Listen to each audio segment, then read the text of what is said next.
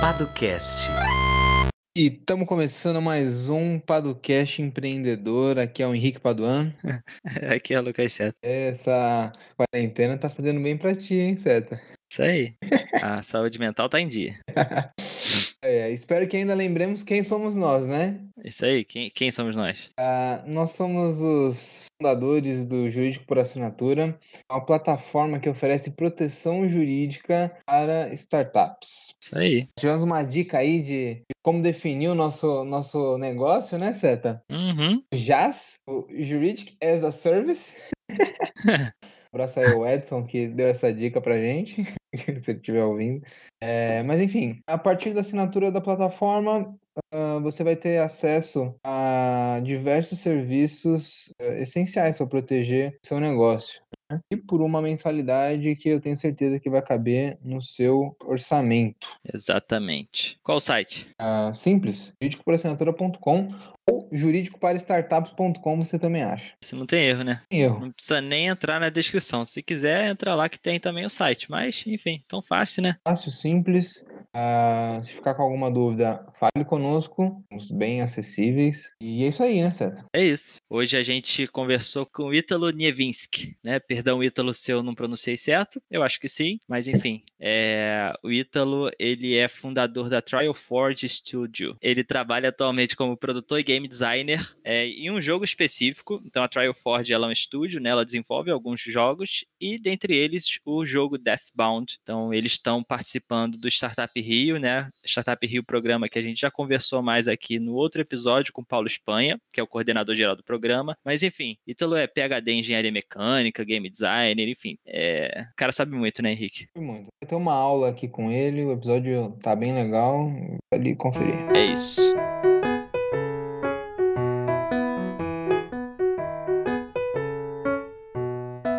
Dia, boa tarde, boa noite.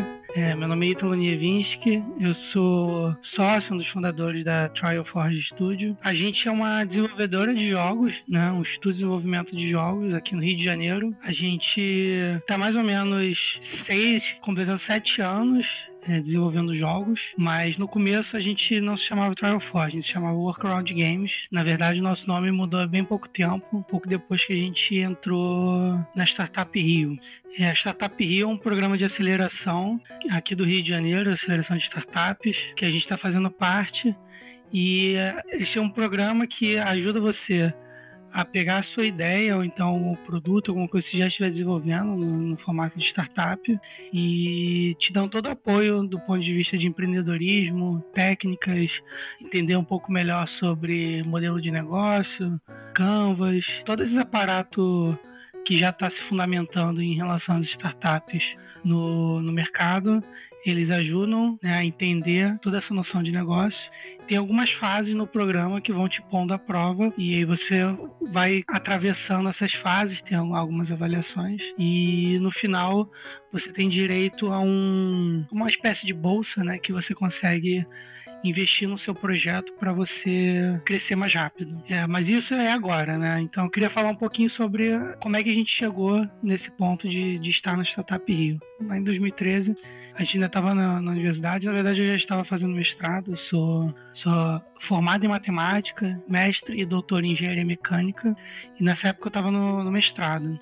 E eu me reuni com alguns amigos da, da época da graduação, são amigos que na verdade eu não cheguei a estudar com eles, porque eu estava fazendo matemática, eles faziam ciência da computação, mas a gente conversou porque todos nós gostávamos muito de jogos e um deles estava querendo formar um grupo para desenvolver jogos, né? Assim, uma coisa bem, bem inicial, né? Ninguém sabia de fato ainda desenvolver jogos.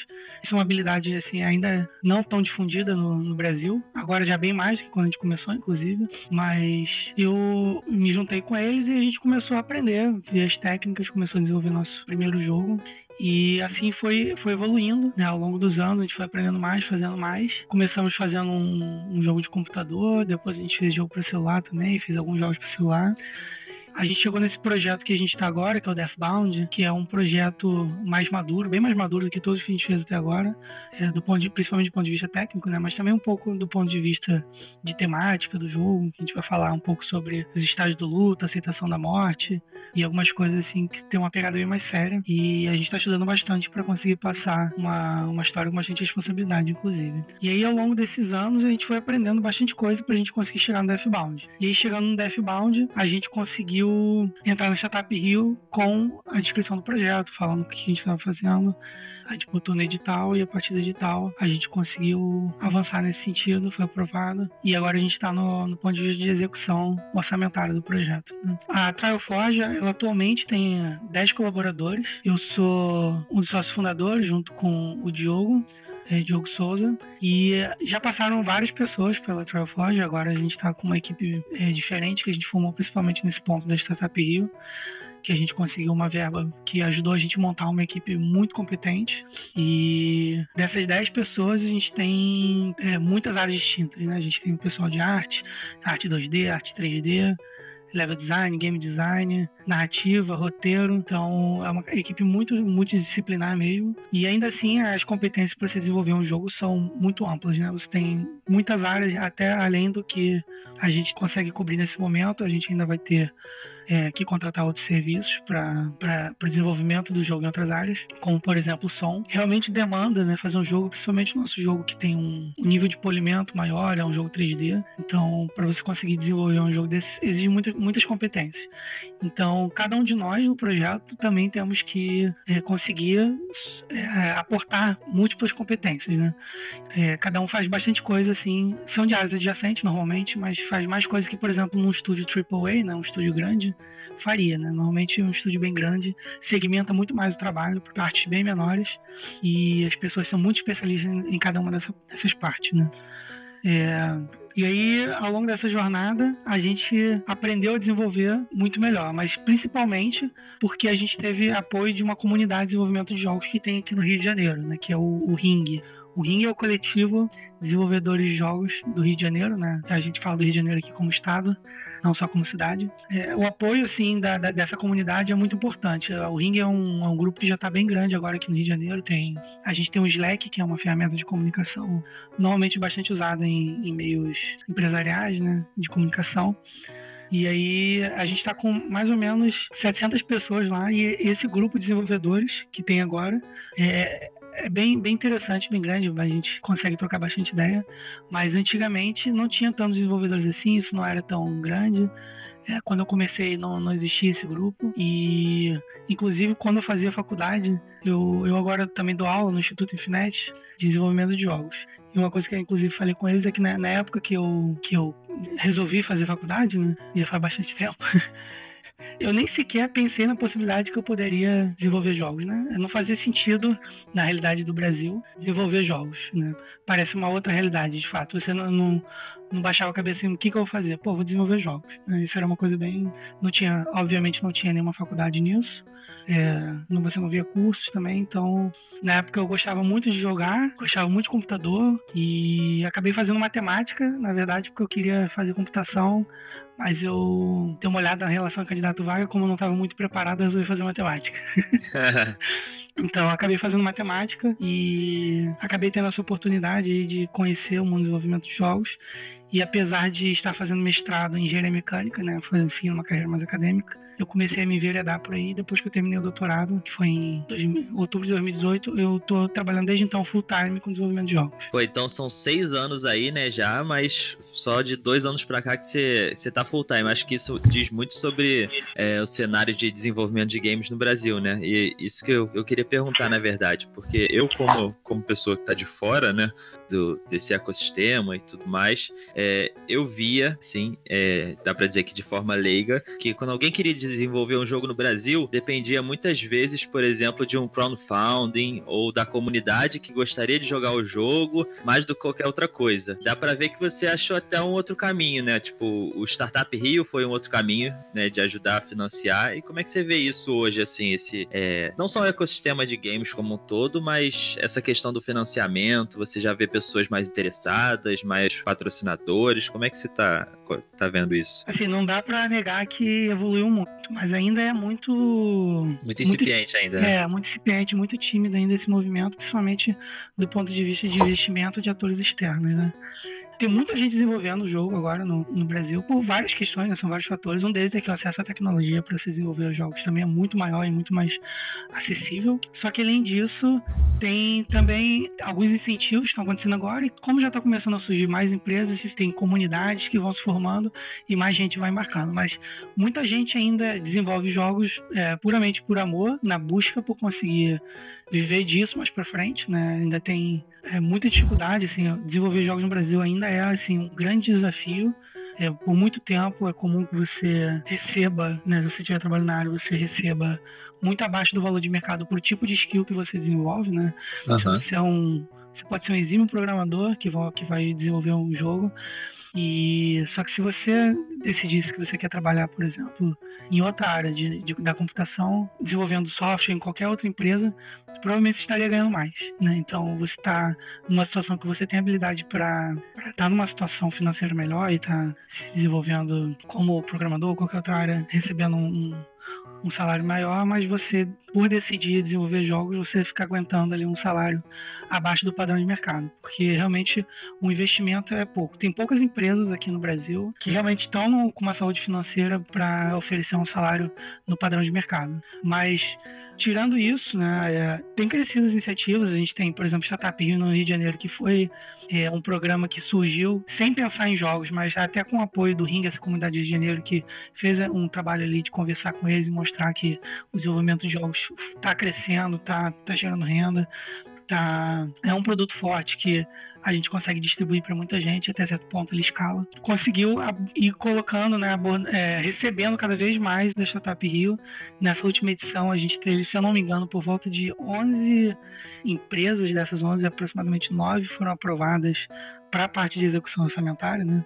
que é depois de uma banca, né, que, que, mostra também, inclusive, a competência do pessoal de desenvolvimento de jogos, essa comunidade que a gente tem. O pessoal se ajuda muito, a gente dá visão, a gente é, é, um grupo competente, né? Não são pessoas aleatórias tentando fazer alguma coisa, um projetinho, uma coisinha ali, né? A gente tem todo um ecossistema que vai é, tentando realmente fortalecer a indústria, né? E esse fortalecimento passa por diversos pilares, como a educação, por exemplo, que a gente é, ajuda instituições, a gente promove encontros com que fala sobre desenvolvimento de negócio, não só sobre desenvolvimento de jogos. Que aí quando chega na startup a gente tem pessoas bem maduras para conseguir botar para frente seu projeto. Né? É, tem alguns atores externos também que, que investem e, e, ajudam a crescer, né? Mas ainda assim são poucos estúdios que têm acesso a, a, esse, a esse investimento, né? Tem um estúdio que, que se beneficiou muito disso, né? um estúdio muito competente que tem lá em Brasília, por exemplo, o Behold Studio, que é, fez, se não me engano, pelo menos dois jogos é, pela publisher Paradox é, Entertainment, se não me engano e foi um financiamento para o projeto mesmo, então foi funcionou muito bem para eles. É um dos estúdios assim de jogos independentes bem conhecidos aqui no Brasil, porque teve esse aporte financeiro, né? E o desenvolvimento de jogos ele é complexo, caro e é difícil alguém é, do nada assim tirar do bolso fazer um projeto de destaque, né? Então o Brasil ainda precisa receber fomento para conseguir projetos de destaque. E ainda do ponto de vista público, a gente teve dois editais da Ancine que fizeram investimentos em projetos brasileiros de desenvolvimento de jogos em categorias de 250, 500, mil e 1 milhão, né? Então, a gente está recebendo agora jogos de porte maior do que a gente está acostumado a ver aqui no Brasil, estou começando a entrar no mercado agora por causa desses editais que tiveram no Ancine, que deram oportunidade de desenvolver jogos com um porte mais competitivo, maior e com mais destaque. Ítalo, a gente sabe que a indústria de games é, no mundo todo é maior do que essas outras indústrias de entretenimento tradicional, né? Cinema, por aí vai. Uhum. Uh, por que no Brasil a gente não tem esse interesse ainda? Né? Você está falando que ainda não existe um interesse de investimento muito grande, depende-se muito do fomento público. Uh, o mercado ainda não acordou para essa realidade e esse mercado gigantesco que é o de games? É, eu diria que no Brasil é, ainda está ainda tá acordando. A gente tem agora, está começando trabalhos assim mais coordenados de, de comunidades, tanto regionais quanto nacional, de, de levantar né, o awareness, né, mostrar é, para o mercado aqui no Brasil, investidores e até para a iniciativa pública, o poder de desenvolvimento dos jogos. Mas aqui eu diria que ainda está muito adormecido. acho que falta, falta esse olhar de longo prazo, de entender que a gente não está desenvolvendo jogos é, com padrão de mercado, assim, pelo menos em, em, larga escala, né? A gente tem alguns poucos estúdios que conseguem acompanhar o padrão de mercado e a gente não está desenvolvendo isso ainda porque a gente precisa de um aporte financeiro, a gente precisa criar principalmente mão de obra especializada que entenda do, de todos, todas as etapas do processo de desenvolvimento, que entenda como planejar um projeto, um produto de mercado que vai atender é, o público e, e, fazer sucesso tanto aqui dentro quanto lá fora, né? A gente não consegue tirar, é, a gente não consegue fazer isso emergir do nada, né? Tem que ter investimento, né? Sem investimento, a gente não consegue crescer na velocidade para acompanhar o mercado. Então, acho que falta, falta um pouco, assim, principalmente iniciativa pública, eu diria, porque a iniciativa pública ela tem um poder muito grande de é, acender ali uma chama que vai gerar, obviamente, retorno para o próprio o próprio Estado e, e aí permitir que outros investidores, né, que não são da iniciativa pública, percebam esse mercado e participem dele e façam crescer cada vez mais e andar com as próprias pernas. É, então eu sinto, eu sinto falta, eu sinto que ainda tem, ainda falta o poder público entender que uh, os jogos são muito fortes, que os jogos tendem a, a, dominar cada vez mais o mercado como tem sido e ultrapassando, como você comentou, a, toda a indústria, né? cada ramo da indústria de, de entretenimento. Só que eu acredito que isso também tem a ver com, com amadurecimento, com, com a idade também da, do poder público em relação a quem está desenvolvendo jogos, né? Eu acho que é, uma, uma, coisa que tem acontecido, por exemplo, no movimento de, de filmes, né? Que é que a gente tem visto recentemente saírem filmes que estão fazendo um enorme sucesso, tanto na área de jogos quanto na área de HQs e, e, e heróis. E isso tem, isso tem muito a ver com o fato de que quem está fazendo esses filmes agora é o pessoal que acompanhava esse trabalho, que fazia parte desse trabalho quando era mais novo. E eu acho que tem um processo assim também de quem está no poder, quem está tomando essas decisões, começar a ser cada vez mais inserido nesse mundo para começar a entender ele melhor e poder ajudar melhor, né? Claro que a gente não pode ficar esperando, a gente tem que tornar, tomar as nossas iniciativas, tentar fazer o convencimento do poder público e também do mercado privado aqui no Brasil para investir nessa área mas acho que também tem essa influência de que as pessoas que estão tomando essas decisões elas não conhecem. E por não conhecerem elas acabam é, deixando de lado. O que é um erro né? Mas é o que acontece na minha visão. Além do Startup Hill você conhece algum outro programa estruturado que esteja fomentando além da Ancine também né? Programas pontuais em alguns outros estados ou municípios que estejam fomentando o desenvolvimento da indústria de games. É Olha, eu não conheço outra coisa numa iniciativa como, por exemplo, o Startup Rio, uhum. que no caso que é aqui do, do Rio de Janeiro, ou da o Stanfini, que realmente aportou muito. Mas existem pontualmente alguns editais em outros estados. A gente de vez em quando vê alguma coisa, principalmente em São Paulo, que além de ser nossa vizinha, é um grande polo, e a gente acaba recebendo mais informações vindas de lá. Então, eu sei que já, de vez em quando tem alguns editais relacionados, acho que principalmente relacionados à área de cultura. Né? Tem também o SPCine, por exemplo, teve um edital da SPCine também, se não me engano. É, tem algumas coisas que acontecem assim, não são muitas. E teve um tempo que cresceu, mas agora a gente sente que, tá, que reduziu, né?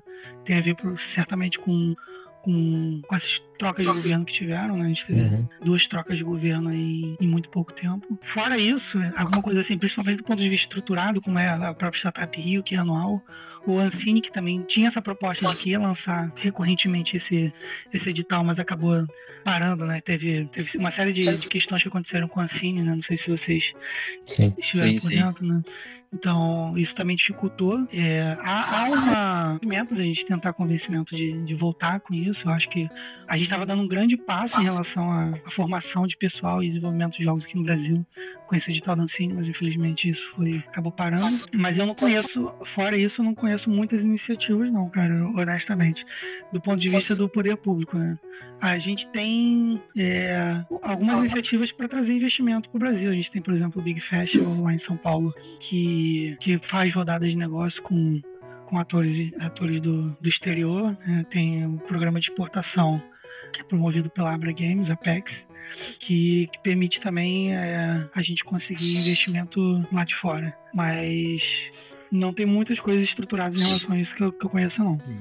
E você acha assim, é, minha visão sobre a indústria de games é até que ela se liga muito com a indústria de startups e tecnologia, naturalmente, né? Não à toa vocês estão ligados à Startup Rio, mas ela também tem um- um- uma forte pegada artística, né? Então você tem uma série de artistas, é, enfim, é, design, você tem questão de design 2D, 3D e tudo mais. Você acha que tem, tem um pouco a ver com essa desvalorização da própria classe artística? Que eu vejo que o, o- a indústria de games é muito parecida com a indústria de cinema, né? Você vê uma equipe que é grande, que você precisa de uma série de pessoas. Então, muitas vezes, uma startup ela consegue é, não só criar o seu produto, como crescer, às vezes, com uma equipe pequena. Por exemplo, cinema. Uma equipe para produzir um filme, ela tem diversas pessoas, diversas é, atividades diferentes. Como você falou, que vocês têm hoje já 10 10 pessoas na equipe, certo? Isso você acha que prejudica de alguma forma também a questão de recebimento de investimento, em dificuldade na hora de você conseguir produzir um jogo, que você precisa de muito mais investimento do que às vezes uma startup comum que precisa de menos pessoas, é, às vezes um desenvolvedor, você tem o CEO que tem uma, enfim, uma capacidade técnica específica, você tem o desenvolvedor, e às vezes uma pessoa de marketing, eles já conseguem levar o projeto além. Você acha que é mais difícil na indústria de games? Essa resposta é um pouco difícil de, de formatar, porque a gente tem o nosso caso, por exemplo, que a gente está fazendo um jogo grande 3D, que tem uma, uma gama de, de competências que precisa ser coberta, mas nem, nem todo jogo, nem toda startup de jogo necessariamente precisa fazer um produto que, que tenha esse formato que tem o nosso, por exemplo. Entendi. né? Então, por exemplo, tem, tem a possibilidade, por exemplo, de você fazer um jogo mobile, que, que é um game as a service, que o pessoal diz, Ah, que sim. é, um, que é um- uma coisa um pouco mais contida até certo ponto. Ele tem muito mais a cara de um, de um software e, Aham. e, inclusive você consegue colocar no mercado e dependendo do- de, de como você trabalhou e como estão os seus números, você consegue crescer sem você precisar de investimento tão grande do ponto de vista de produção. Mas de fato, é, mesmo os projetos menores, eles exigem um certo investimento que que talvez seja mais bruto do que startup para ser validado, por exemplo. Né? É, talvez, talvez tenha alguma relação com isso também, mas é, eu acho que também tem muito a ver com a visão do que é o jogo no, no imaginário das pessoas em geral, assim, que estão envolvidas na, na área de negócio, né? Eu acho que tem, tem assim, uma- um certo preconceito ainda, tem uma, uma certa dificuldade de enxergar o como uma forma de negócio sério. Não que isso defina, obviamente, o olhar da pessoa sobre o produto, mas é comum a pessoa falar, ah, mas esse joguinho, você tá fazendo joguinho, é não sei que lá joguinho. Quando a pessoa fala joguinho, é um demérito ali. Aham. Então, quando você vê isso, você vê que realmente ainda falta uma certa maturidade em relação a- ao desenvolvimento de jogos. né? As pessoas ainda têm, é, em, alguns, em alguns momentos, uma visão de que não é um produto tão sério quanto, por exemplo, um Nubank da vida, uma fintech, né? Ninguém fala uma, uma fintechzinha, né? Uhum. É- é- era exatamente disso que eu queria falar, Ítalo. Você acha que.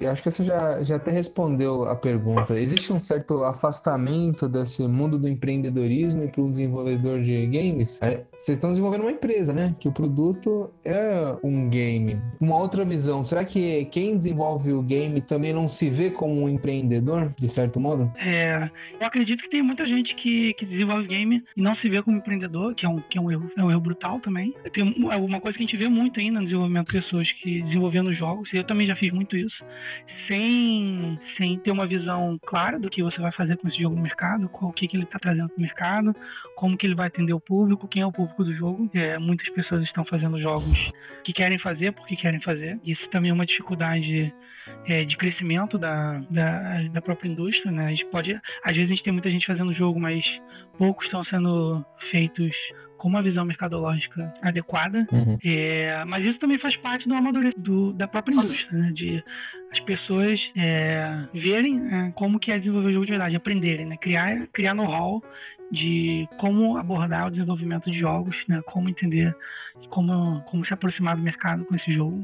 Tem essa questão forte também de que tem muita gente, assim, até na, no setor de, de empreendedorismo, que não consegue ver o jogo como, como um produto de mercado, ou pelo menos é, basicamente não faz ideia de como funciona o mercado de, de game, não sabe quais são as práticas, não sabe como, como o jogo monetiza, não sabe quais formas de monetizar com o jogo, não sabe como medir interesse do público, não faz ideia de como é difícil e como funciona, né, de modo geral. Então, é comum, por exemplo, até em programas assim de, de aceleração como o Startup que tem um, um, grande carinho assim pelo, pela área de desenvolvimento de jogos, né, tá, tá recebendo bastante gente lá mas ainda falta, é, às vezes, para um profissional ou outro entender que o modelo é diferente de outras startups, né? A gente tem, a, a gente tem jogos diferentes, né? Assim como tem startups bem diferentes, e essas startups têm suas particularidades, que às vezes, acredito que também aconteça com eles de, de ter essas suas particularidades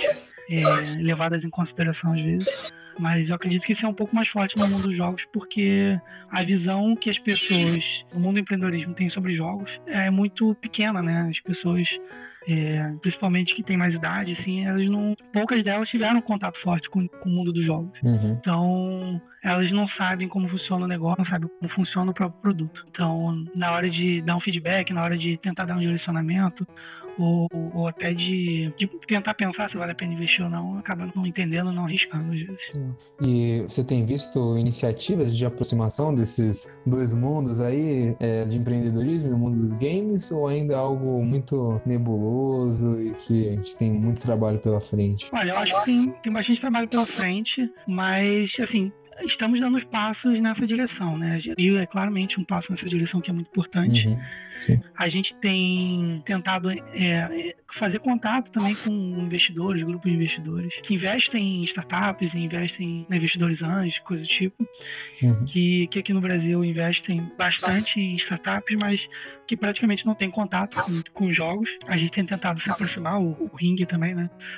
é, está dando um, alguns passos nessa direção. É, a gente tem, por exemplo, está tentando uma, se aproximar mais do, do Rio 2C, por exemplo, que é, uma, é um evento de, de, de business, de entretenimento, né, que acontece aqui no Rio de Janeiro.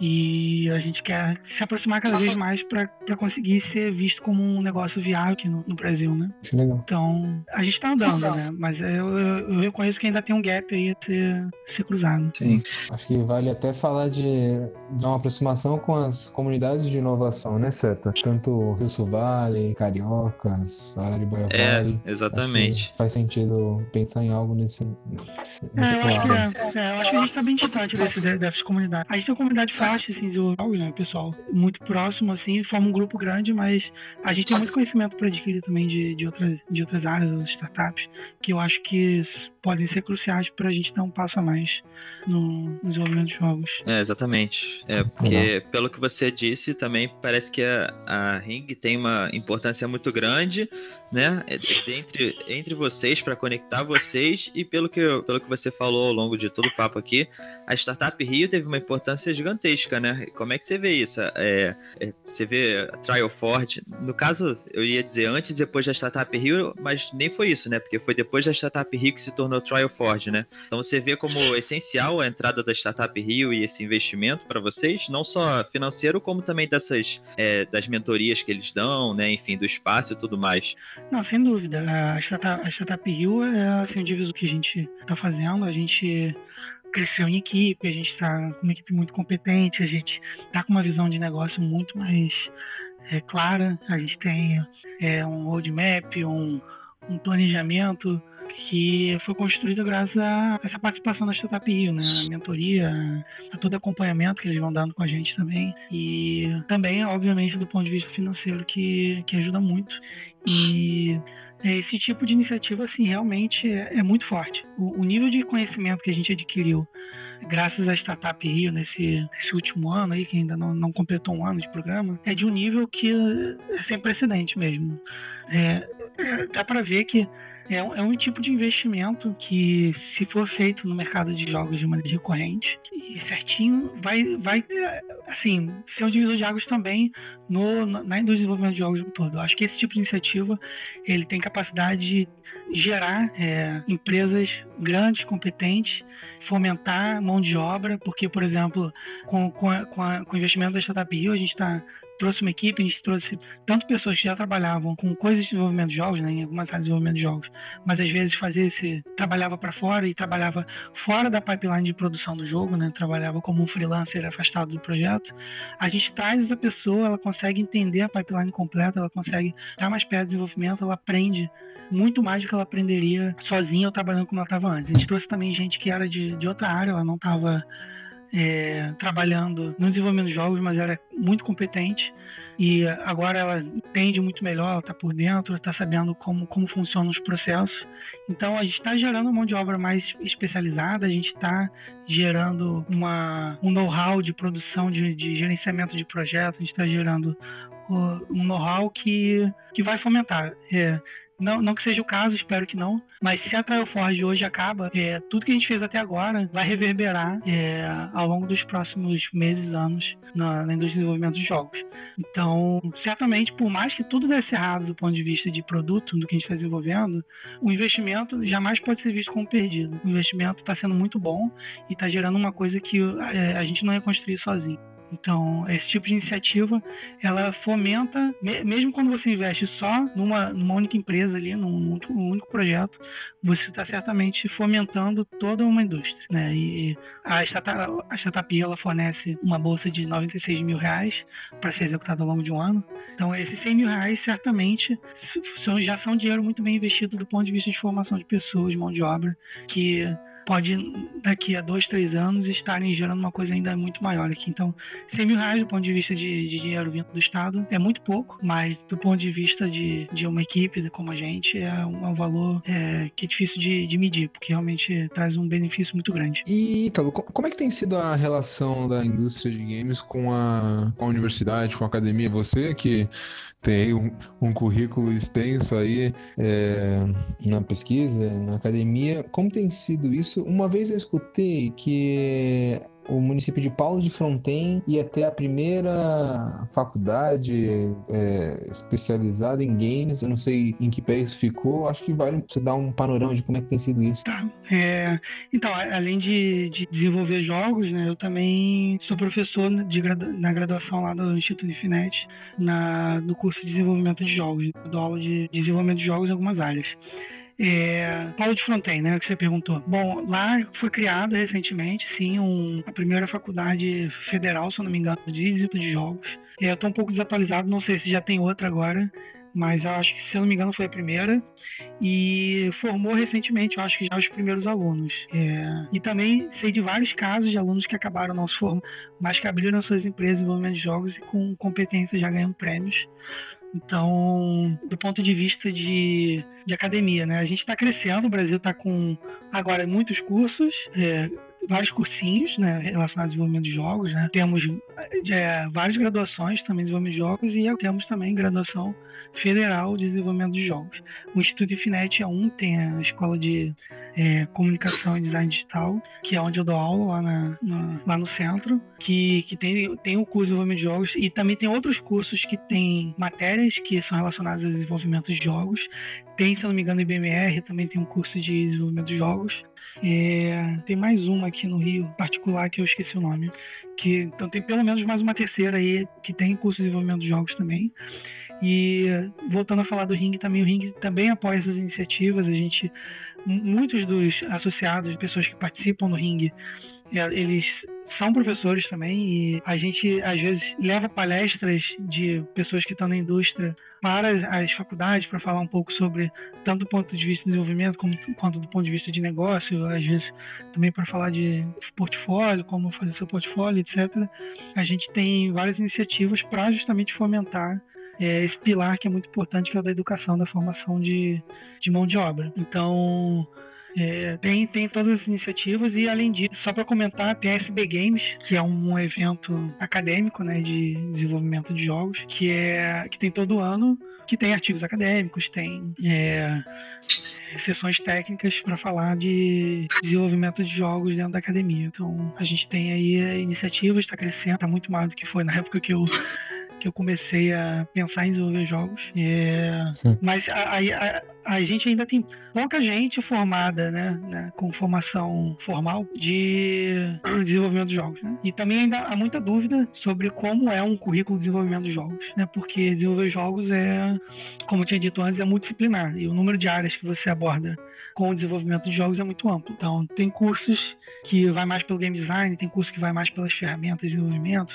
tem cursos que não são desenvolvimento de jogos, mas, por exemplo, design que aborda, que podem abordar cada vez mais é, produtos de, que tem a ver com desenvolvimento de jogos. Então tem tem tudo isso, né? Tipo, a gente não pode pensar também só que a formação para desenvolvimento de jogos é só uma faculdade de desenvolvimento de repente nesse momento é, mas de repente daqui a alguns anos nem é mais. Porque é, para você desenvolver um jogo, são tantas competências que às vezes, quando você fala uma faculdade de desenvolvimento de jogos, você fala de repente do game design, que é um, é um pilar importantíssimo no desenvolvimento de jogos, mas um game designer sozinho ele não faz tão. Tem todas essas questões para levar em consideração também. Sim. E você falou que desde que você começou para agora, muita coisa melhorou, né? Enfim, a gente está com um ambiente um pouco mais propício, um pouco, né? Ainda que seja um pouco já é algo. E como é que você vê isso para o futuro? Você vê com otimismo? Você acha que tende a crescer? Ou você acha que ainda. Assim, você falou que ainda são passos muito pequenos, mas a gente está caminhando. E como é que você vê isso para o futuro, daqui a 5, 10 anos? Você tem alguma perspectiva? É, então, agora com a formação, por exemplo, de avanços da faculdade, formados em desenvolvimento de jogos, eu acho que isso vai ser muito bom. Eu acho que, por exemplo, eu fui totalmente, totalmente autodidata, né, do ponto de vista de, de desenvolvimento de jogos. A minha formação era completamente diferente e eu gastei muitos anos da minha vida me formando para coisas que, obviamente, ajudaram na minha formação, é, contribuem para como eu sou agora como desenvolvedor de jogos, mas eu fico imaginando a galera que está se formando no desenvolvimento de jogos agora e em 10 anos, provavelmente eles vão ser pessoas muito boas fazendo algo é, que vai estar tá realmente evolucionando é, o desenvolvimento de jogos aqui no, no, Brasil. Então, eu vejo com muito otimismo os próximos anos. Né? É, eu não quero nenhum tipo de guerra com, com o nosso governo atual, mas infelizmente eu vejo que há uma há uma certa atitude um pouco retrógrada do ponto de vista de investimento em cultura, que é uma das coisas que tem aportado muito no desenvolvimento de jogos. É, mas pelo menos a gente tem alguma coisa ali do ponto de vista de inovação e de que, que pode voltar a ajudar a gente também por outro lado, mas eu acho que a gente precisa mais do que nunca que, que o desenvolvimento de jogos seja recebido como uma plataforma de investimento de longo prazo que vai dar um grande retorno para o Brasil, porque a gente está entrando numa, numa era de tecnologia que os jogos estão ganhando cada vez mais espaço. E se a gente não investir agora e aproveitar essa, essa onda de pessoas que estão se formando, essa, essa oportunidade que o mercado está dando de entrada para a gente, a gente talvez não consiga atingir o patamar que a gente precisa para daqui a 10 anos estar é, dominando uma parte significativa do mercado. Eu tenho muito otimismo baseado né, nessa questão da formação das pessoas agora, de como a gente está unido e correndo atrás acho que a gente tem, a gente tem um potencial de crescimento muito grande, mas para esse potencial acontecer de fato, a gente precisa também que alguma coisa mude do ponto de vista de iniciativa pública e com isso a iniciativa privada embarque também e a gente consiga deslanchar. A gente tem pessoas muito dedicadas, a gente tem pessoas colocando muito, muita, muito amor e muita dedicação no desenvolvimento de jogos aqui no Brasil. E com isso, né, sabendo que as pessoas querem tanto, se a gente tiver aquele, aquela fagulha que vai incendiar e vai pegar fogo em tudo e a gente vai crescer muito. Só depende, eu acho que da gente ter essa fagulha aí que vai levar a gente para esse novo patamar. Pô, legal, assim esperamos.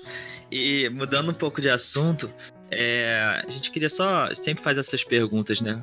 Sobre Uhum. a parte jurídica. Então, o que, que a gente é, gosta de saber? Lá no início, né? Lá no início você pode falar um pouco sobre a trajetória como um todo. Como é que foi com as questões jurídicas? A gente sabe que normalmente o empreendedor, enfim, ou o desenvolvedor, ele se preocupa mais, muito mais com o seu produto, às vezes com a divulgação do produto em si, e com essas questões operacionais, do que com a parte jurídica, né? Muito deixada de lado, que é normal é, e acontece muito aqui no Brasil. Como é que foi no caso de vocês? Vocês desde o início se preocuparam? Ou então nem sabiam que tinham que, com o que se preocupar e só foram lidar com essas questões depois? Como é que foi? Assim, eu honestamente, eu sempre fico, eu sempre penso na questão jurídica minimamente, né? Mas não, não o suficiente para para dar o passo seguinte de, de até de prevenção e de, de procurar é, alguma coisa nesse sentido. Durante muito tempo a gente não teve praticamente contato nenhum. A gente tinha muitas dúvidas e a gente ficava tentando resolver por conta própria. Uhum. É, é, isso tudo mudou muito com, com quando a gente chegou no, nesse, no, nesse último produto que a gente está desenvolvendo agora, que a gente teve uma preocupação muito maior, que é um produto muito mais maduro, como eu tinha dito antes. Quando a gente começou a desenvolver o Deathbound, a gente tinha zero preocupação com isso. Quando a gente começou a ver, pô, vamos investir bem nisso aqui, vamos, vamos mandar ver. A gente começou a se preocupar mais, a gente começou a ter colaboradores no grupo e se preocupar mais com o ponto de vista de, de contrato, por exemplo. É, principalmente para a gente não ter nenhum tipo de desentendimento do que onde vai o papel de cada um no, no, no desenvolvimento do projeto. É, mas de fato, se mover em direção a, ter, por exemplo, ajuda profissional, demorou um bocado ainda. Foi só quando a gente já estava na Startup Rio que a gente começou a, a buscar é, apoio jurídico. A gente, o que a gente já fez agora em relação à questão jurídica foi questão de contrato, né, de contrato social, acordo de sócios. A gente também foi atrás de questão de registro de marca e, e de contrato de serviço também é uma preocupação forte nossa. Mas é mais por aí, assim, a gente não tinha, assim, não é que a gente não tinha preocupação, né? A gente tinha uma preocupação jurídica, mas uma coisa que eu digo que é muito comum é, é, pelo menos entre a gente, era tipo assim, o advogado é uma coisa que parecia uma coisa de outro mundo. é, de, é, difícil você chegar e. Como é que funciona contratar um advogado? Como é que funciona tirar uma dúvida jurídica? E, e, a gente sabe que, é, eu posso estar errado aqui, mas advogado em geral, para quem está trabalhando ali no bootstrapping, quem está sem grana, é, não é tão fácil a gente ter um, um apoio jurídico profissional, porque tem um custo envolvido que às vezes a gente, a gente tende a negligenciar a importância de, de investir. E aí a gente tem medo até de chegar lá e conversar e perguntar como funciona, entende? E eu acho que, inclusive, isso é um é um caminho que, que vale a pena é, o pessoal da área investir também, de quebrar essas barreiras. Porque eu acho que é, tem muito isso, de fato. É uma, tem uma barreira imaginária entre a gente e o pessoal, do, e o pessoal da, da área jurídica que parece que, que não dá nem pra ir ali fazer uma pergunta. Eu gosto de usar uma metáfora. É, a advocacia é um negócio muito tradicional, né? E aí, quando você pensa num advogado, você pensa naquele escritório com aquela madeira velha, um cara totalmente engravatado, falando umas coisas que você não entende. É, e aí, eu sempre pergunto isso pros empreendedores: será que a advocacia está preparada uh, para atender essa nova leva que está dominando tudo, né? Seja de inovação? Seja no setor de games uh, e tantos outros setores que estão rompendo, de certo modo, os paradigmas tradicionais que a gente tinha. Existe.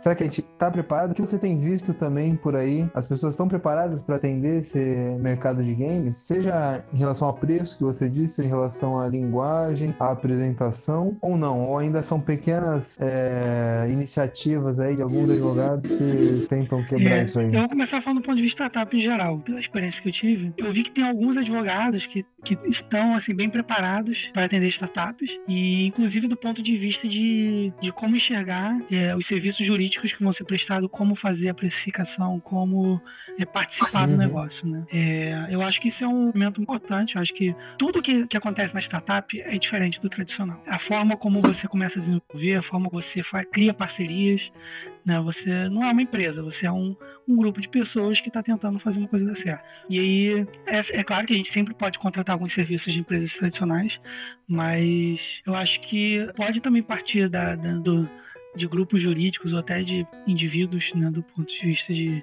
de, de, advogados, investirem também nesse mesmo sentido na startup, né, de, de entrar como parte da ideia, como parte da, do processo de crescimento e construção daquela startup. É, então, eu acho que quem está investindo nesse, nesse sentido aí pode, assim, pode não dar certo, como acontece com todo mundo, e todo mundo tem não dá certo junto, mas quando der muito certo, eu acho que tem, tem muito a ganhar com isso. E do ponto de vista de jogos, assim, de. Eu, eu não conheço muito, honestamente, eu não, não tô tão ligado é, do ponto de vista jurídico, honestamente, pra ser sincero. Eu sei que eu estive em contato num, num evento, no Big, por exemplo, que eu tinha comentado que te coloca em, em contato com, com parcerias de negócio, né? Eles têm um, uma, um matchmaking, né? E no matchmaking, por exemplo, tem, tem uma, tinha uma empresa lá que era, que se dizia, é, bastante envolvida com o mercado de desenvolvimento de jogos. Eu só, conheço, eu só saberia te dizer essa nesse momento. É, mas talvez tenham outras, assim. Não sei se está preparado ou não, honestamente. Eu não fiz muita coisa ainda nesse sentido. Eu, eu tô ainda para descobrir, eu acho, até onde isso pode dar problema ou não. Sim. Não, beleza. É, é aquilo que a gente sempre fala, né? Não, não, é só vocês que precisam ter noção de que precisam de um suporte jurídico se o outro lado não estiver preparado para receber essas demandas, né? Sim. Mas, é, então, partindo aqui para a gente finalizar a conversa, queria uhum. dar o espaço para você não só dizer onde as pessoas te encontram e tudo mais, mas você falar um pouquinho sobre o Deathbound e que estágio que tá, onde as pessoas podem acompanhar o desenvolvimento. Eu sei que no Instagram vocês postam muita coisa. Então, fica à vontade aí para fazer a, a, parte que a gente fala, né? A parte do jabá, onde as pessoas te encontram, onde encontram a Trial Forge, onde elas podem ter notícia do Deathbound, o que é o Deathbound. Fica à vontade. Legal. Então, o Deathbound, né, o produto que a gente está desenvolvendo agora é um jogo, um action RPG 3D. É, ele, ele tem uma pegada, como eu tinha comentado antes, um pouco mais madura. A gente quer contar uma história do ponto de vista de um protagonista que ele perdeu sua, sua própria memória, seu corpo, ele, ele consegue sobreviver a partir das memórias e do corpo de pessoas que ele absorve ao longo do, da trajetória dele. E, e você, ao longo do jogo, vai absorvendo cada vez mais consciências e você é, passa por uma, uma experiência de conflito de, de consciências que vão estar na sua cabeça, numa busca para tentar se entender entender a morte e quem sabe aceitá-la, né? A gente atravessa aí os cinco estágios do luto, né? Que é um que é um, uma teoria que foi trazida pela Elizabeth Kubler-Ross, que é uma foi foi especialista em cuidados paliativos, né? Ela estudou como que a pessoa atravessa os estágios, né? Como que ela atravessa a situação da sua própria vida quando ela descobre que ela vai morrer, né? Quando ela tá, por exemplo, numa doença terminal, como um câncer ou alguma doença desse tipo, como que ela lida com isso, né? E ela fala muito sobre essa questão aceitar a morte, né? aceitar o seu fim.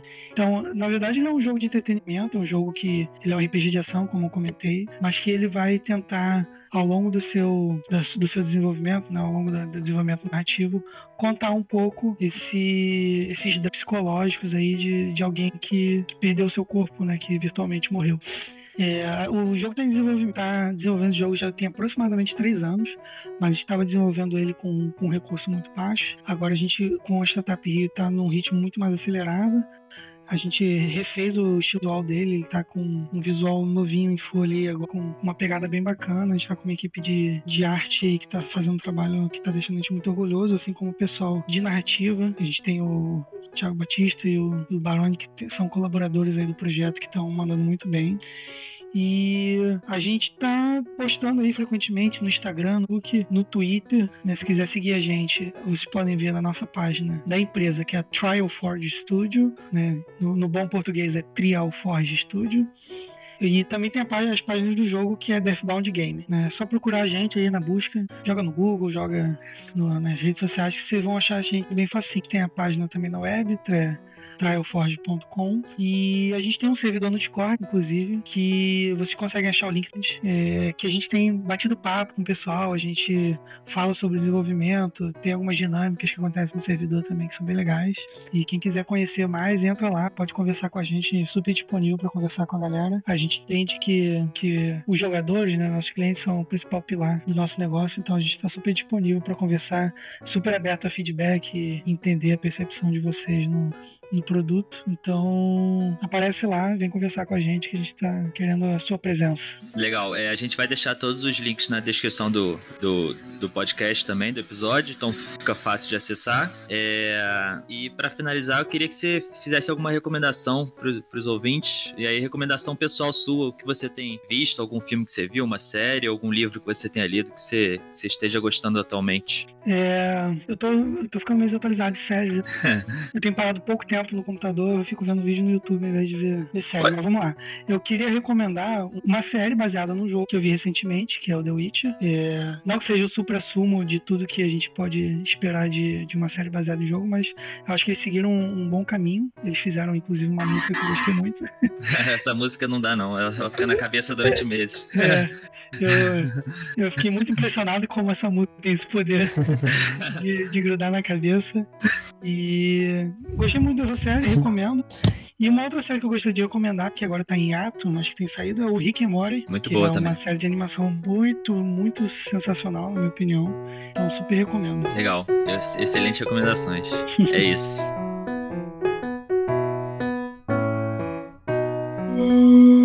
Edição Guilherme Gadini.